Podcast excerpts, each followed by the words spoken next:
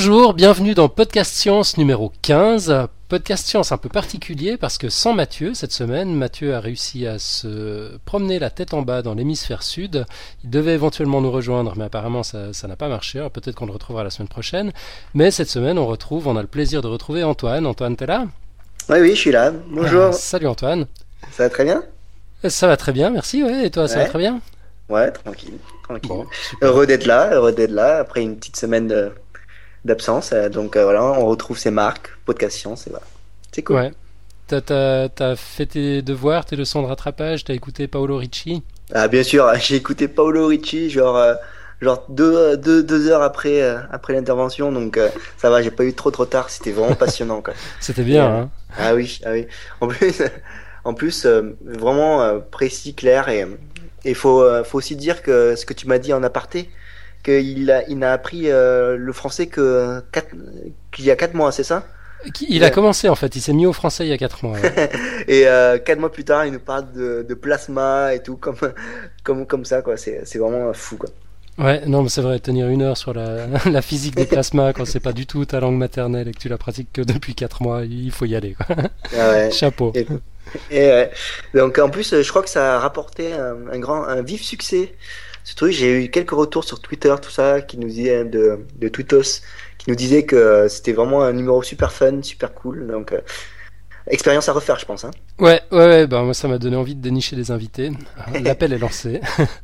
si vous êtes scientifique, spécialisé dans un domaine, que vous avez des choses à dire, que vous savez les dire simplement, venez, on vous attend, venez nombreux.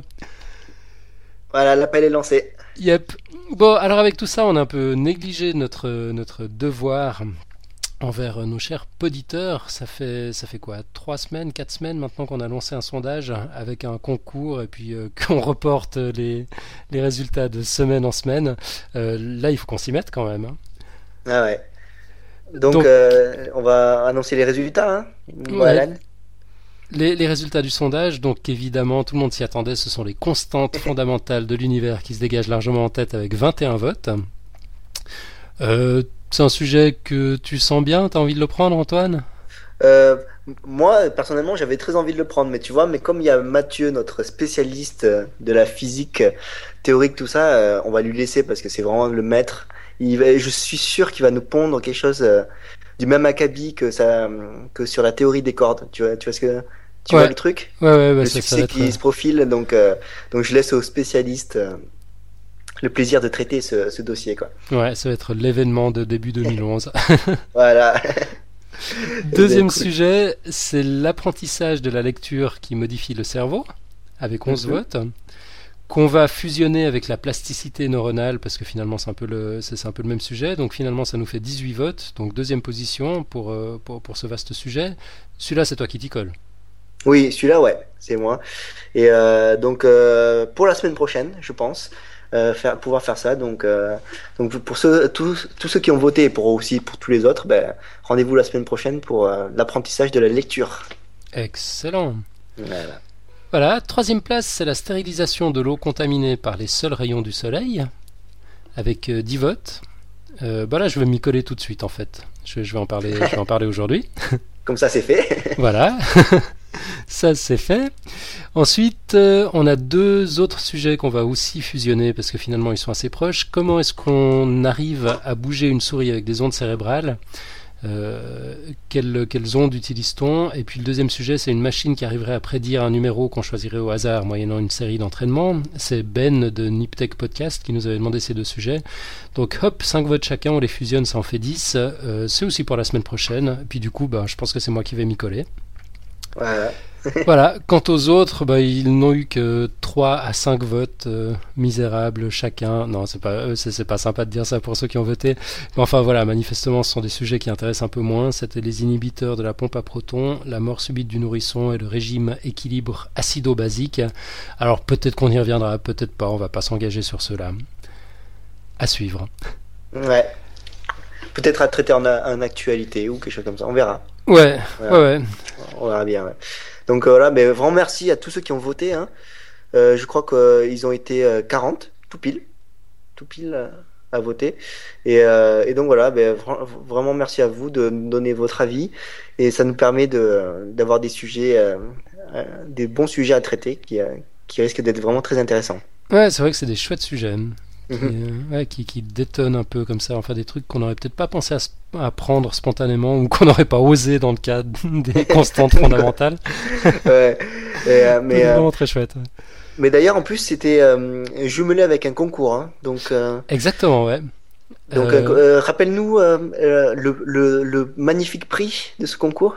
Alors, c'est le dernier ouvrage de Boris Cyrulnik mhm. qui traite de la peur, et je l'ai pas sous les yeux, j'ai oublié le titre précis, c'est malin.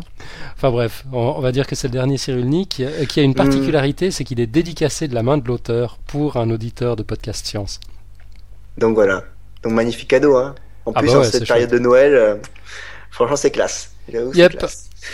Alors pour euh, participer au concours, en fait, il suffisait ben, soit de répondre au sondage en laissant son nom, soit de ne pas répondre au sondage, euh, mais de poster un commentaire, un tweet, euh, une, une, opinion sur Facebook.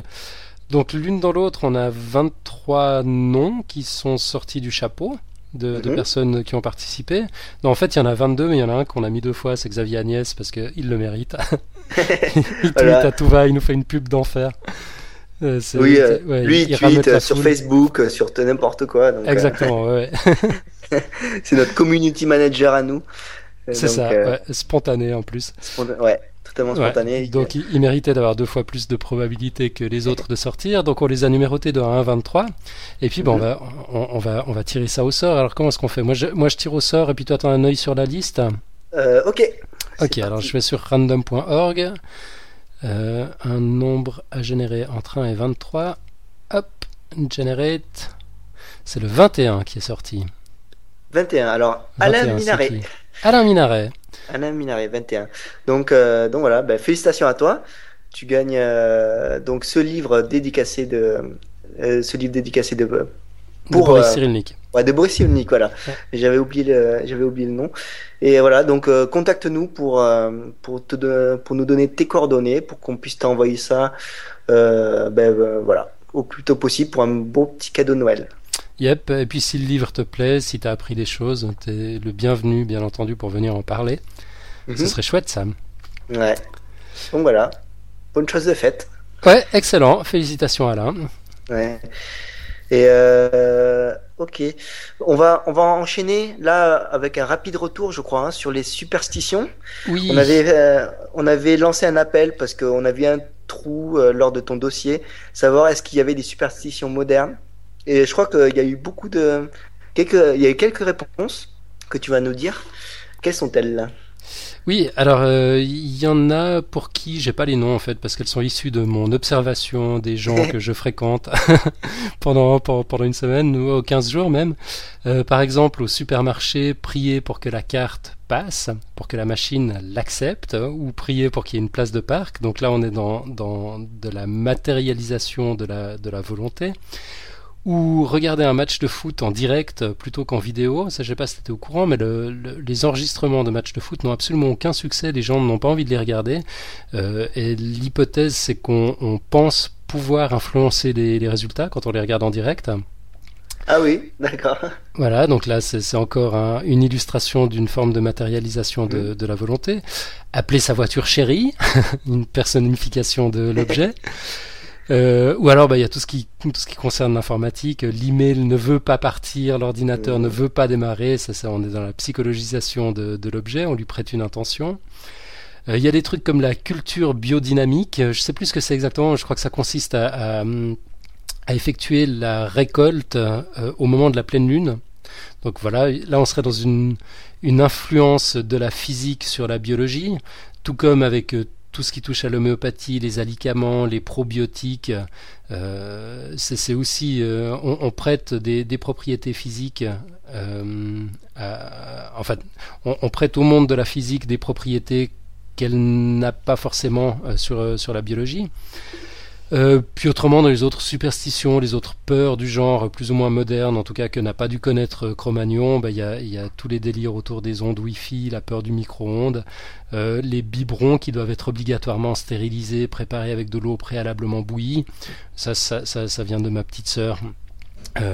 Qui voilà qui, a eu un bébé il y a quelques mois et puis ça l'embête en fait de bouillir de faire de stériliser ses biberons alors que on, a, on a survécu pendant des générations sans les stériliser. Donc effectivement, il y a quelque chose de l'ordre de la superstition là-dessous quand même probablement. Et puis on a, on a Bastrak ou Bastrache, je ne sais pas comment ça se prononce, qui nous a fait un commentaire sur le, sur le site. alors je le lis. Au sujet de la superstition, ce qui me vient à l'esprit, c'est tout ce qui se réfère aux objets porte-bonheur, le sportif qui porte toujours le même maillot, le gris-gris que l'on a dans la poche pour un rendez-vous ou un examen important. Bref, la superstition change en même temps que changent les objets de notre quotidien. Donc, effectivement, les superstitions évoluent, quoi. Mais même si c'est les mêmes phénomènes, les gris-gris, ça existe depuis, depuis la nuit des temps, mais aujourd'hui, c'est plutôt matérialisé à travers, euh, à, travers des objets modernes, effectivement. On a Thomas Fouchard sur notre page Facebook qui nous suggère les légendes urbaines comme superstition moderne en mettant en lien un site urbanlegendsonline.com. On mettra bien sûr le lien sur, euh, le, blog de l'émission. Euh, Bon, les légendes urbaines, est-ce que c'est vraiment des superstitions? J'ai l'impression que c'est un petit peu plus que ça, parce qu'il y a ce phénomène de boule de neige qui fait que l'histoire prend finalement qu'on y croit ou pas au départ. Euh, par contre, le lien pointe sur un autre site qui s'appelle superstitionsonline.com, on mettra aussi le, lien. Euh, là, on est en plein dedans, alors des tas d'exemples de superstitions, plus ou moins modernes, c'est super intéressant. Et puis on a un commentaire qui arrivait un petit peu tard euh, parce que notre anti-spam n'en a pas voulu. Ah, c'est un gros rescapé du euh, euh, de, de, podcast science, lui. Hein. Ouais, ouais, ouais. On a failli le rater. Exactement, c'est fou quand même hein, ce, que, ce que peut décider un filtre anti-spam de son plein gré. Ah ouais. Euh, c'est alges ou al.jes, j-e-s, je sais pas comment ça se prononce, al.jes.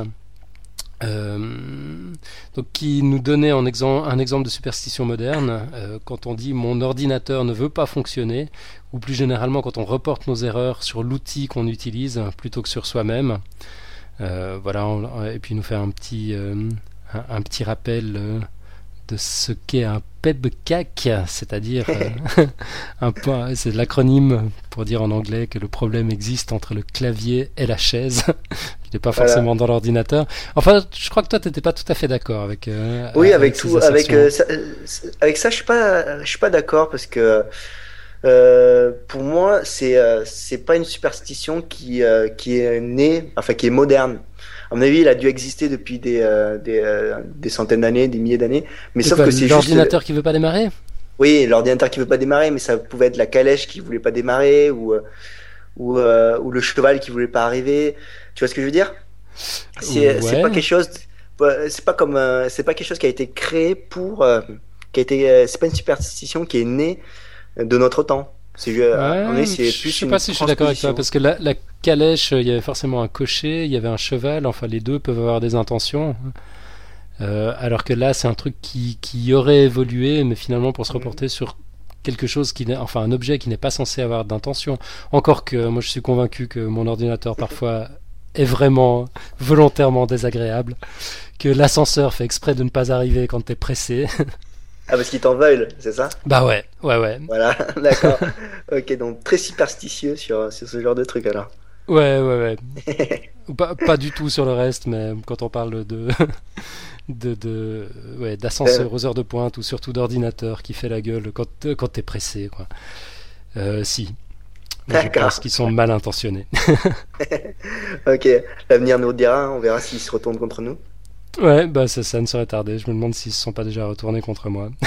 ah oui, là ça frise la paranoïa, mon bois. voilà. Euh, euh, toi, par contre, tu voulais nous parler de choses plus, plus sérieuses et qui sont de saison.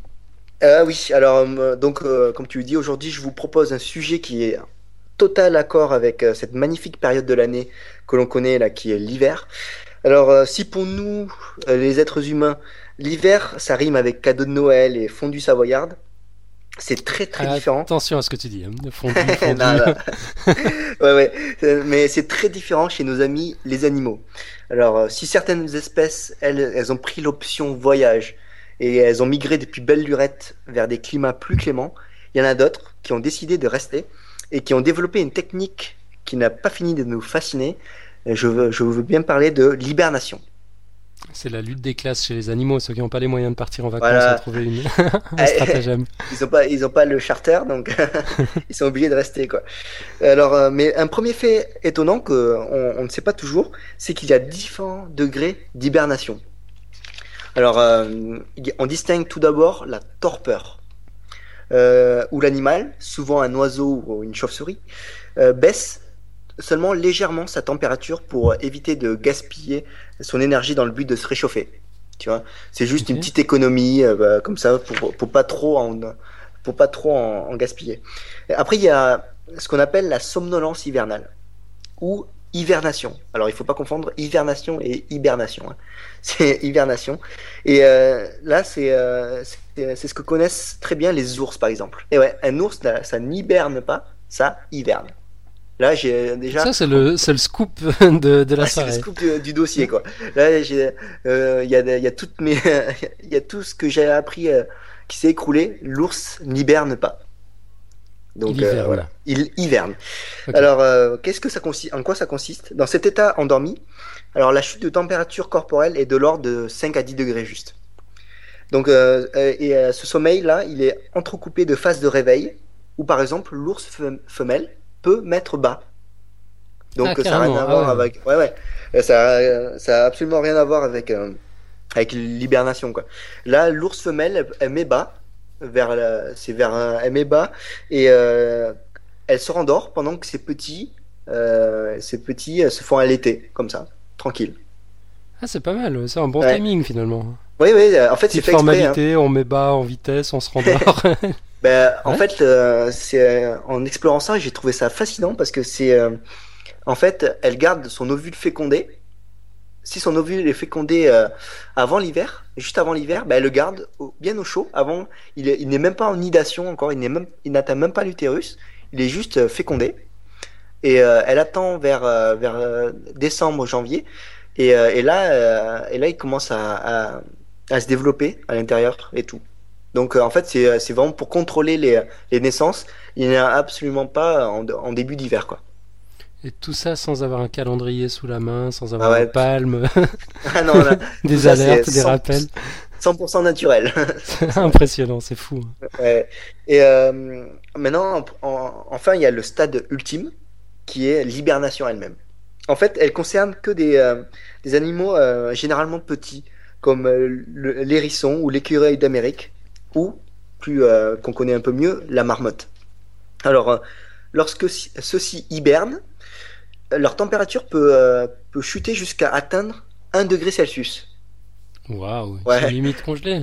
Ouais, Là, ils sont limite congelés et leur cœur, euh, il ralentit de 300 euh, battements par seconde à juste 3 battements par seconde. Euh, par minute, par minute, désolé. Ok. De 300, De 300 par- à 3. De 300 à 3 par, euh, par minute. Donc, euh, on peut vraiment dire que c'est un état quasi, euh, de mort, hein, avec une baisse du métabolisme de plus de, près de 98%. Donc, vous l'aurez compris, l'intérêt que ce soit hibernation, hivernation, c'est vraiment d'économiser l'énergie dans des périodes qui sont très difficiles comme l'hiver. Et, là, la nature est très bien faite. Pour savoir qu'est-ce qui hiverne, qu'est-ce qui hiberne, c'est facile. Si l'animal fait moins de 7 kilos, il hiberne. Donc euh, parce que c'est plus renti- c'est plus rentable que c'est beaucoup plus rentable. Et s'il fait plus de 7 kilos, comme les ours ou les blaireaux, ben il hiverne parce que sinon euh, les- le, ce métabolisme n'est pas adapté à une hibernation genre euh, contrôlée à jusqu'à atteindre 1 degré Celsius. Tu vois le truc? D'accord. En fait, c'est la nature, c'est l'évolution qui a fait que c'était plus ou moins rentable d'hiber- d'hiberner ou d'hiverner, en fait. Donc euh, voilà. Et euh, maintenant, pourquoi euh, l'homme s'intéresse-t-il à ce processus qui bah, ne le concerne visiblement pas? Alors, tout simplement parce que l'hibernation pourrait nous, être d'une grande aide. Un, parfait exemple, c'est la médecine. En étudiant l'ours pendant sa somnolence, on a découvert qu'il se sécrétait une molécule qu'on a baptisée DADLE, D-A-D-L-E, qui a la propriété de ralentir l'activité cellulaire. Donc, euh, on peut alors imaginer que l'injecter, par exemple, à des organes en attente de transplantation, Ouais. tu sais, quand ils sont en transport pendant, euh, pendant, euh, du donneur jusqu'au euh, euh, receveur, ça Mhm. pourrait allonger leur longévité, leur durée de vie hors, du, hors du donneur. Il y a, il y a aussi les militaires qui s'intéressent beaucoup à cette fameuse molécule de l'hibernation parce qu'elle permettrait de mettre les grands blessés dans un état de léthargie, tu sais, dans les, euh, sur les champs de bataille, pour, euh, en attente de les transférer vers un centre médical pour, euh, pour qu'ils soient opérés. Ça pourrait permettre de sauver vraiment beaucoup de vies. Mais là, la recherche que je préfère, en celle qui me donne le plus de rêves, c'est la NASA qui voit encore plus grand. Tu vois, cette daddle pourrait être la clé pour des voyages spatiaux de plusieurs années. Donc euh, là, t'imagines vraiment fini les problèmes de place dans les vaisseaux. Il suffirait d'une couchette, de la nourriture en intraveineuse et le tour serait joué quoi. Ce serait, ah, serait énorme. Ouais, et encore, si on arrive à, à- à reproduire des mécanismes de libération, il n'y aurait même pas forcément besoin de nourrir euh, Oui, mais par intraveineuse. bah, justement, comme tu m'y fais penser, euh, je mettrai le lien pour ceux qui, ceux qui veulent. Ils peuvent lire une bande dessinée de Marion Montaigne qui, euh, qui traite de cette hibernation-là, cette hibernation des, des astronautes. Et en fait, le, le souci qui, euh, et euh, qu'elle qu'elle, euh, retranscrit de façon très humoristique, c'est que, imagine, il faudrait quand même qu'ils prennent 15 à 40% de leur poids en graisse avant, avant, avant d'y aller. Ah bah oui, évidemment, il faut qu'ils aient de la réserve. Ouais, il était de la réserve, donc euh, je suis pas, je suis pas sûr qu'il rentrerait dans le caisson. quoi. et, euh, et ah oui, autre fait, euh, autre fait assez, euh, assez fou. Euh, j'ai parlé d'hibernation et de cette prise de graisse, tout ça.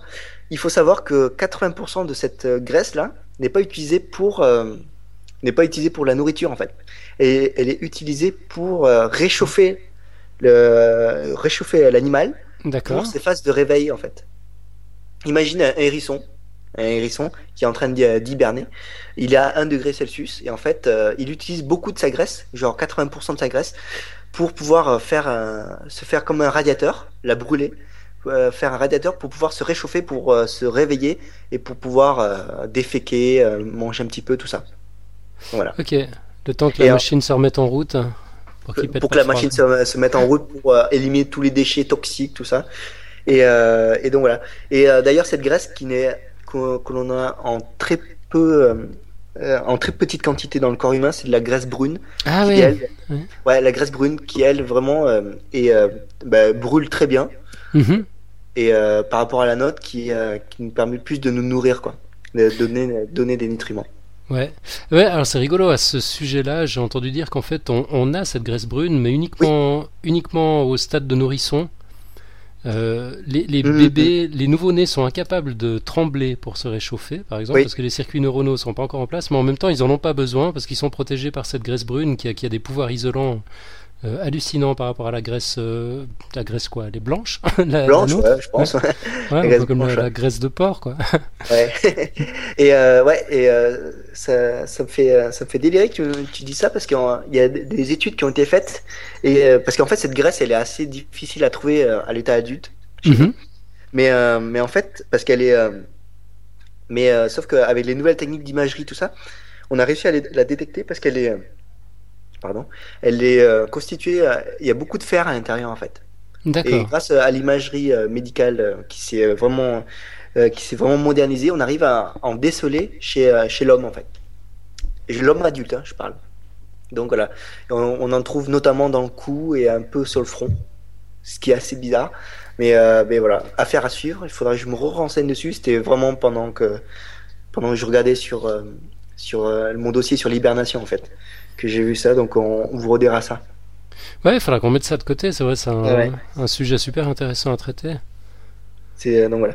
Donc euh, juste pour finir, euh, pour conclure sur l'hibernation, tout ceci pour l'instant, tout ce qui est euh, voyage intersidéraux, euh, euh, hibernation humaine, c'est c'est quand même de la fiction, mais ça, ça pourrait quand même être la clé pour pour nous aider à atteindre des endroits que l'on pourrait que l'on pensait hors de portée. Et il y a un- la NASA pense réellement pouvoir envoyer d'ici euh, 2025 des, euh, un voyage euh, des hommes sur, euh, sur une lune de Jupiter. Donc 6 ans, euh, six ans aller, 6 ans retour. D'accord. Donc voilà. Mais euh, il va falloir encore faire beaucoup de beaucoup beaucoup beaucoup de d'expérimentation, de recherche parce qu'il y a il suffit pas d'avoir cette molécule, il y a beaucoup de- d'autres trucs qui rentrent en jeu quoi. Ouais, tu Ouais. Et puis en même Ouais. temps, si on continue les recherches sur le plasma dont on parlait la semaine dernière, je, je sais pas si t'as entendu parler du, pro- du, du projet, je saute un peu du coq à l'âne, du projet euh, Va- Vasimir, je sais pas comment ça se Va- prononce. Vasmir, hein, c'est ça? Ouais, ça s'écrit Vasimr. Je- Ouais, enfin Vasim... Vasimir, j'imagine. Ah, Ouais, Euh. c'est le nouveau moteur, enfin propulsion. Exactement, ouais. ouais. Ah ouais. J'en avais Euh. entendu parler, ouais, ouais. Euh, Donc ouais, avec ça, tout, tout combiné, mais de toute façon, je pense que.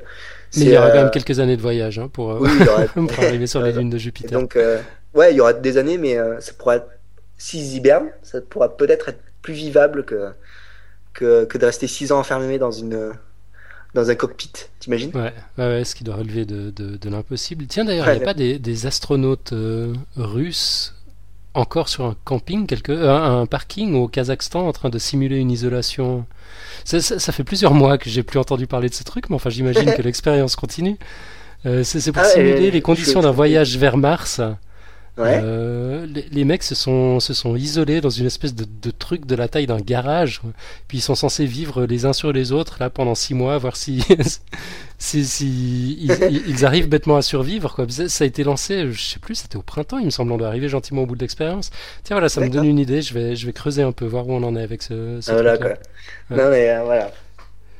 Ouais, bah, c'est intéressant.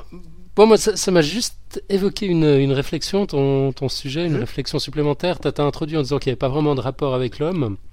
Euh, je me demande s'il n'y en a pas un quand même finalement. Euh, enfin, je, je suis euh, influencé dans cette, dans cette réflexion par une lecture que je suis en train de faire en ce moment d'un manuel de psychologie euh, qui je, je l'écoute en enfin je le suis en livre audio euh, puis euh, il y, a, il y a un ou deux jours j'étais sur le chapitre des des SAD les seasonal affective disorders c'est-à-dire les dépressions saisonnières euh, Mhm. qui sont un phénomène assez assez courant euh, durant euh, et pendant lesquels le sujet se sent se sent déprimé il a tendance à manger plus il manque d'énergie euh, et puis il semblerait qu'il y ait, il- y ait des, des, des études qui, cherché à, qui ont cherché à voir si ça n'avait pas un rapport avec le phénomène d'hibernation ou d'hivernation, euh, si c'était pas un vestige, quoi, une réminiscence chez l'être humain d'un réflexe archaïque. Mhm. Euh, parce que finalement ça, ça y ressemble pas mal quoi. Et il y, a- il y a eu une étude d'un certain Norman Rosenthal en 1984 qui faisait le, le lien euh, entre les deux, donc entre la, la, la dépression passagère hivernale euh, qui est traitée maintenant par la, la luminothérapie, c'est Ouais. ça? Ouais. Oui, oui, c'est euh, le fait de, de s'exposer aux premières heures du, du lever à de la lumière artificielle, comme une, une lampe, quelque chose Ouais. comme ça. Ouais, c'est ça. ouais, ouais. Ça, ouais. Bah, pour compenser en fait le, le manque de lumière qui a un effet Mhm. direct sur, sur, sur le métabolisme et, et, et, bah, sur, l'état en, en général. Quoi. Enfin, je trouve assez intéressant. C'est vrai que si on, si on arrive à mieux comprendre les mécanismes de l'hibernation, hivernation, c'est quoi le mot générique d'ailleurs pour, euh, pour ce truc-là? Alors, euh, c'est cessation d'activité euh, saisonnière, je crois. D'accord. Bah, Peut-être qu'on arrivera à mieux passer l'hiver aussi, à comprendre, euh, comprendre mieux comment ça fonctionne. Et puis éventuellement, ça c'est un rêve, un rêve pieux, adapter nos rythmes à cette réalité biologique. C'est vrai, c'est vrai. Ouais. Donc, euh, c'est vrai que j'avais pas pensé à cet angle-là de, bah, de, de ce stress dû, à- dû à- au manque de lumière.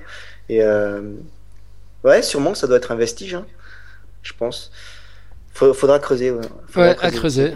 En tout cas, euh, si... On a trop de choses à creuser. Ouais, on a pas mal de trucs à creuser. Et si, si tu cherches un cobaye humain pour, pour de l'hibernation, moi je me porte volontaire. Ah je, oui, je oui. dormirai bien tout l'hiver, ça doit être sympa. Ah, ça c'est sûr. ouais, Il y a quelques petits détails logistiques à régler, mais enfin, tu être cool. Voilà. Ok. Euh, bah, Bon, bah, toi, tu nous as- hein. Ouais, sans Ouais, transition, tu nous as parlé de l'hiver, euh, du manque Ouais. de lumière. Bah, moi, je vais, je vais faire tout le contraire. Hmm. Euh, Puisque je vais parler de la désinfection solaire de l'eau. C'est un des sujets qui nous avait été demandé. Euh, donc, parmi les nombreux problèmes auxquels doivent faire face les, pays en voie de développement, bah, il y en a deux euh, qui ont trouvé une solution toute simple. Euh, de, manière un peu marginale d'abord, c'est le problème des recyclages des bouteilles en PET. Ça a l'air de rien comme ça, mais c'est un véritable fléau dans les régions qui n'ont pas les moyens de gérer leurs déchets. Contrairement aux déchets organiques, les bouteilles en plastique sont increvables ou quasi. J'ai trouvé une estimation euh, sur le site du Centre pour l'océanographie microbienne à Hawaï euh, qui indique que même en pleine mer, il faut quelques cent ans à la nature pour venir à bout d'une bouteille en plastique. Les, ouais, les, les, montagnes de pète ne font que s'accumuler, c'est une horreur. Mhm. Et puis le deuxième problème concerné, euh, et surtout d'ailleurs, c'est le problème de l'eau potable. Donc il y a plus de 900 000 personnes aujourd'hui sur la planète qui n'ont accès qu'à une eau de qualité sanitaire insuffisante. Euh, et ben cette eau peut désormais être désinfectée à moindre coût grâce à l'idée géniale et toute simple du professeur Afti Makra de l'Université américaine de Beyrouth dans les années 80, euh, qui, est, qui est à l'origine de cette révolution, il s'est posé une question toute simple, et si on utilisait les rayons ultraviolets du soleil pour purifier l'eau? Et puis, bah, il avait raison. il a bien fait de se poser cette question parce que ça marche. Alors, comment ça marche? Ben, Plus simple, c'est pas possible. C'est une recette toute bête en quatre étapes. Il n'y a qu'à suivre le mode d'emploi. 1. Il faut laver les bouteilles en PET, transparente, avant emploi. Mhm. 2. Les remplir aux trois quarts de l'eau qu'on trouve à disposition, donc vraisemblablement contaminée. Les refermer, les secouer pendant 20 secondes et finir de les remplir complètement. Bon, évidemment, en fonction de la turbidité de l'eau, c'est-à-dire euh, si elle est pleine de terre, de sable, de sédiments, enfin si, elle est, si elle est crade, quoi, il faut la filtrer au préalable. D'accord. Euh, voilà. Sinon, étape 3, ben, il, il suffit d'exposer les bouteilles pleines au soleil idéalement les déposer sur une surface réfléchissante, ce qui accélère le processus, et attendre 6 heures s'il fait grand beau ou si le ciel est partiellement nuageux, euh, ou jusqu'à 2 jours s'il est extrêmement nuageux. Et 4, tout simple, boire sans risque. C'est formidable. Ah, hein ah oui D'accord, c'est euh, juste comme ça. Ouais, juste comme ça. D'accord. Juste comme ça, il suffit de laisser l'eau dans les mhm. bouteilles en pète au soleil pendant 6 heures. Ok, donc le, les bouteilles qui sont en PET, c'est juste pour, euh, c'est juste pour recycler quoi. Enfin, euh, non, non, ça, ça, ça ah a son importance. Ouais. On, on, ah d'accord. Ok. Donc voilà, juste pour finir avec la méthode, en fait, il n'y a que s'il pleut continuellement que la méthode ne fonctionne pas. Euh, autrement, même s'il fait pas très beau, ben, il suffit d'attendre un peu plus longtemps, puis le processus fait son œuvre. Alors c'est une méthode qui porte un nom, euh, c'est la désinfection solaire de l'eau, en anglais Solar Water Disinfection, donc mhm. SO10 pour, euh, pour, son petit nom, pour les intimes, la méthode SO10. Et ce qui se passe en fait exactement dans la bouteille, euh, c'est bah, si on prend les, les, les, problèmes les uns après les autres, les bactéries tout d'abord, comme les, les, Comment on dit en français? Les E. coli? Escherichia coli? Ouais, enfin le petit nom. Ouais, je sais pas. Ouais, e. coli. e. coli, ça, ça doit être E. coli, je pense. En e. coli, oui, oui, oui. Ouais. Elle est, elle est salmonelle, qui sont très sensibles aux rayons UVA. Euh, mhm. Donc ces bactéries sont très rapidement détruites par, euh, par la lumière solaire. Les virus, comme le rotavirus qui est à l'origine de la plupart des diarrhées chez les jeunes enfants dans le monde, et le poliovirus, cet affreux machin qui est à l'origine de la poliomyélite, euh, eux sont légèrement plus résistants, mais ils meurent également à l'espace des 6 heures recommandées.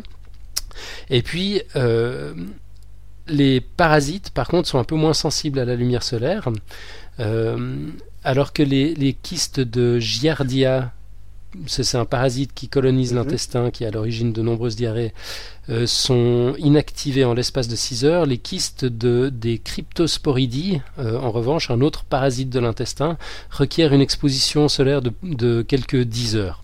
Mais enfin, l'une dans l'autre, on, on, en vient à bout quand même. Hein.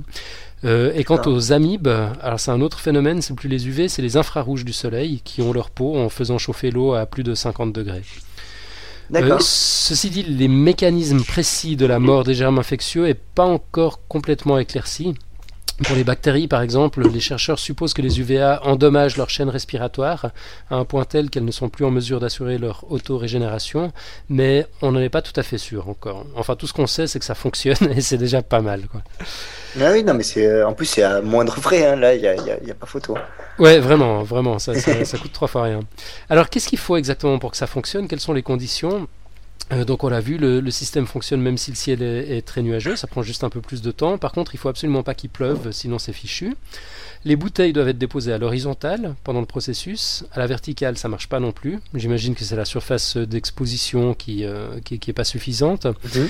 Euh, les bouteilles doivent être transparentes et incolores. Donc une bouteille, une bouteille de couleur verte où, le brun absorbe la lumière UV, donc ça ça, ça fonctionne pas. Les bouteilles doivent être relativement neuves, c'est-à-dire qu'une bouteille usée, griffée, utilisée pendant plus d'une année ne laisse plus aussi bien passer les UV et c'est fortement déconseillé. Mais enfin bon, une année c'est déjà pas mal, on peut réutiliser sa bouteille quand même un certain nombre de fois. Et puis, le, euh, est-ce que c'est le dernier tour Non, l'avant-dernier, c'est pas tout à fait le dernier, on parle bien de désinfection euh, de l'eau contaminée par des germes infectieux. Si l'eau a été contaminée par des substances toxiques, des engrais, du pétrole. Euh, des, métaux, bien sûr, la, technique ne fonctionnera pas. Et puis enfin, last but not least, les bouteilles doivent être en PET, euh, c'est-à-dire en... Tu, sais ce que c'est l'acronyme? Ah, Pas du tout. en polyéthylène terephthalate. Il fallait quand même que je la place. Et non en PVC, donc c'est l'autre substance avec laquelle on fait, enfin on faisait des, bouteilles en, plastique. Ça c'est du polychlorure de vinyle. Euh, c'est une substance dont on sait aujourd'hui qu'elle est, qu'elle est directement toxique et mauvaise pour la santé. Euh, pour le PET, on l'évoquait dans le dossier sur l'épigénétique, c'était podcast science numéro 3 en septembre dernier. Euh, le transfert des phtalates dans l'eau dépend de la durée de contact entre le liquide et le plastique. Donc euh, si, on laisse stagner l'eau dans la bouteille en PET pendant une année, du point de vue bactériologique, il n'y aura aucun problème. Par contre, il y a, transfert de phtalates qui, pose des problèmes pas sur le pardon pas sur, le plan euh, de, la santé publique au sens où on, l'entend habituellement euh, mais plus au niveau des impacts euh, des impacts épigénétiques. Donc c'est des conséquences encore plus graves, encore euh, sur, le plus long terme. Mais enfin bref, une exposition de 6 heures dans une bouteille quasi neuve, ça ne présente absolument aucun danger. Euh, aucun danger.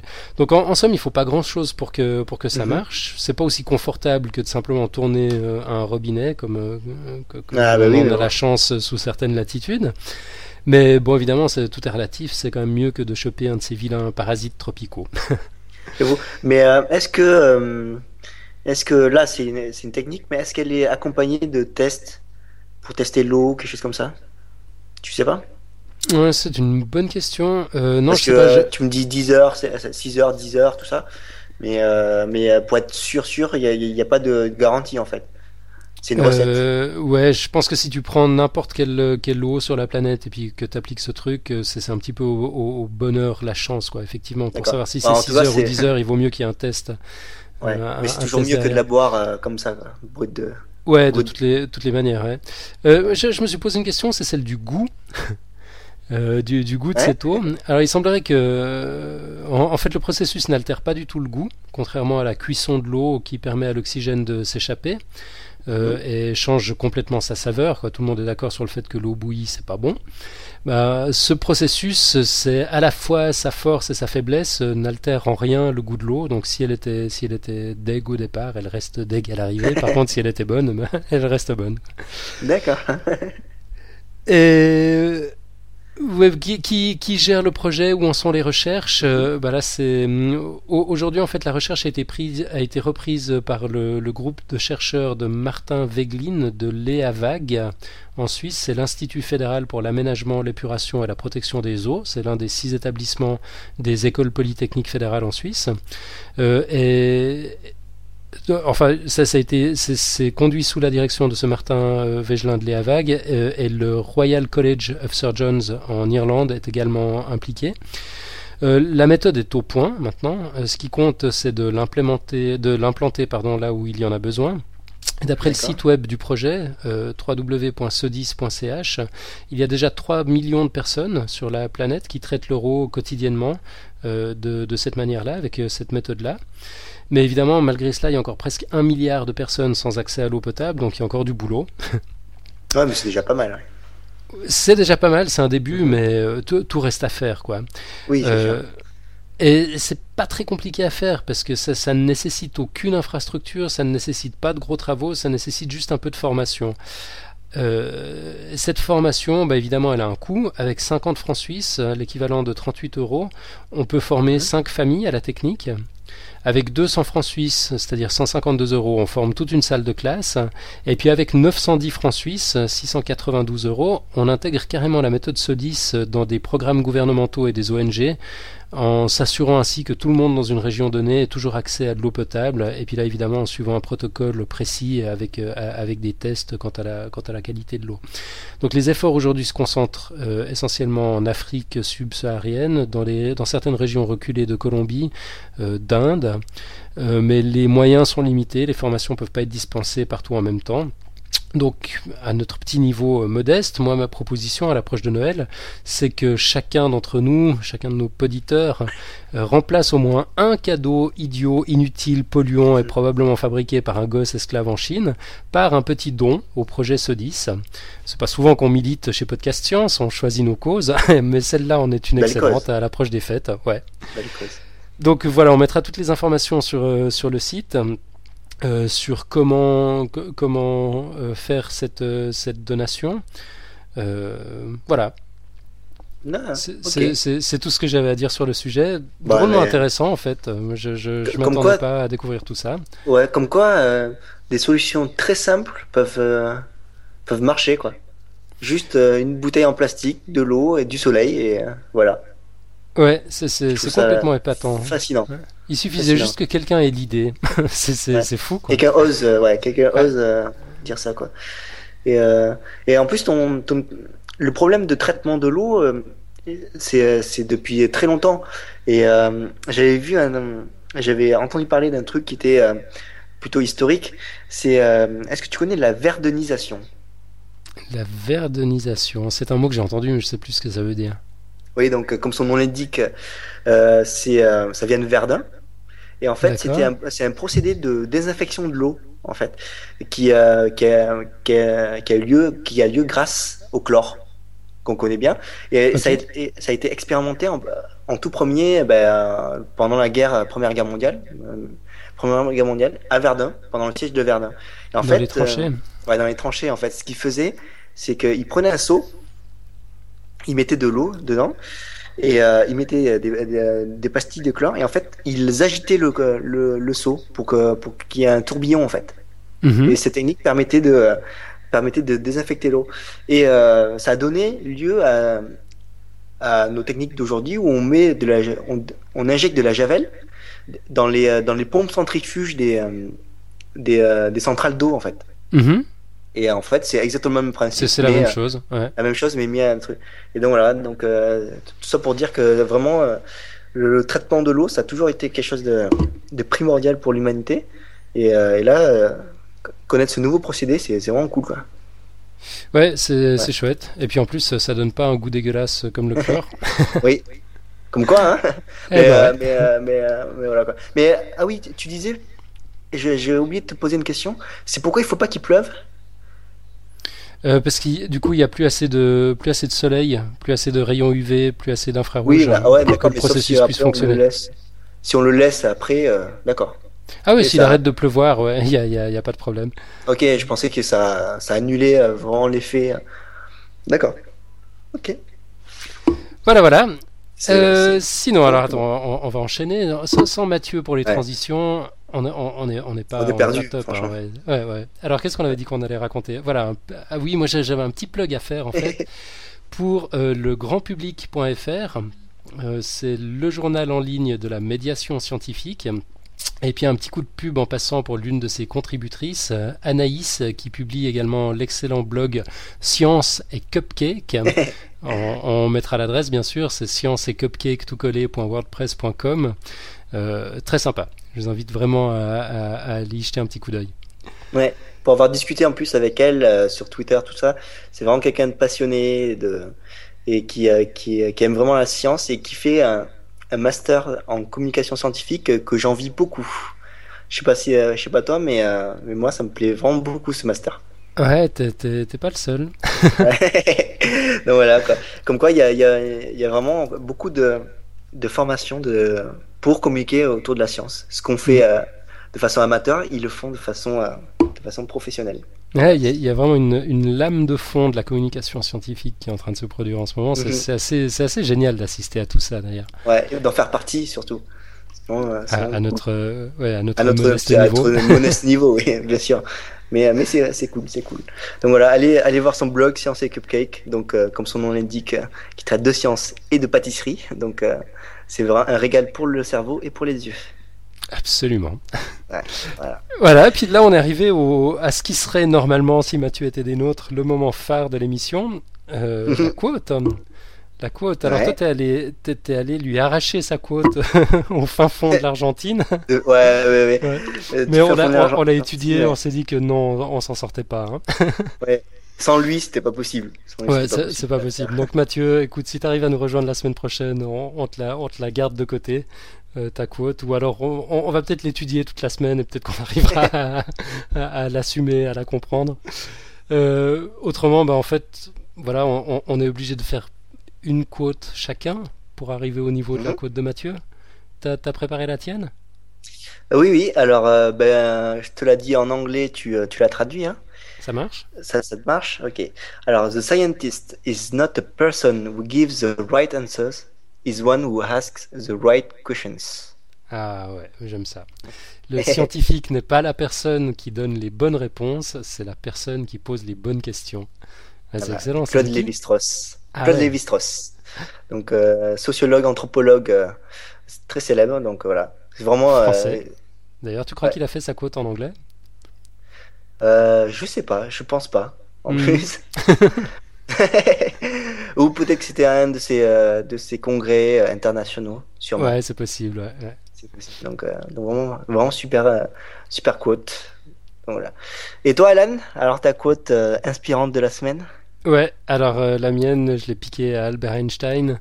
Je sais pas dans quelle langue il l'a dite, mais je, je l'ai aussi en anglais sous, sous les yeux. Tu, tu l'as traduit Vas-y, vas-y.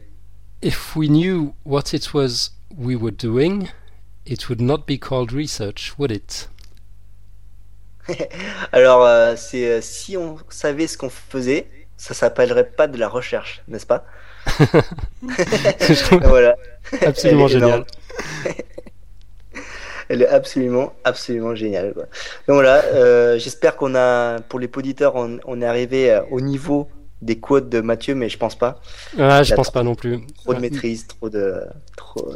Et, une- et voilà. Donc voilà. Mais on a fait de notre mieux pour, euh, pour assurer. Absolument. Mathieu, c'est un appel qui t'est lancé à l'autre bout de la planète. Débrouille-toi pour être là la semaine prochaine depuis Ah, et l'Argentine. oui, et, euh, et donc euh, tu disais oui, qu'il était en Argentine, hémisphère sud. Faudra qu'il euh, qu'il regarde dans les toilettes pour savoir si l'eau tourne vraiment de l'autre côté. C'est une question qu'on pourra lui poser, que- qu'il pourra nous répondre à son retour. Ouais. Voilà. Ouais, ouais, le Donc, fameux effet Coriolis. Oui, appliqué, Ouais. au, euh, appliqué aux toilettes. Ouais, je crois pas que ça marche en fait à l'échelle des toilettes. Ouais. Mais Bah, on, lui posera la question. Ouais, il faut question, expérimenter. Bah oui, il faut bien, faut bien qu'il nous ramène un peu de science d'Argentine, quoi. Ouais, voilà. Alors Mathieu, si tu nous écoutes, ta mission est claire. On espère te retrouver la semaine prochaine, ainsi que toutes nos podi- euh, poditrices et poditeurs. Mhm. Et Antoine, euh, te- t'es là la semaine prochaine? Oui, oui, là, je suis là ben, pour euh, le sujet spécialement des, des auditeurs sur euh, l'apprentissage de la lecture, tout ça. Donc euh, oui, bien sûr. Magnifique. Alors, bah, je te dis à la semaine prochaine. À bientôt. Euh, ciao et euh, bonne semaine. Bonne semaine. Ciao.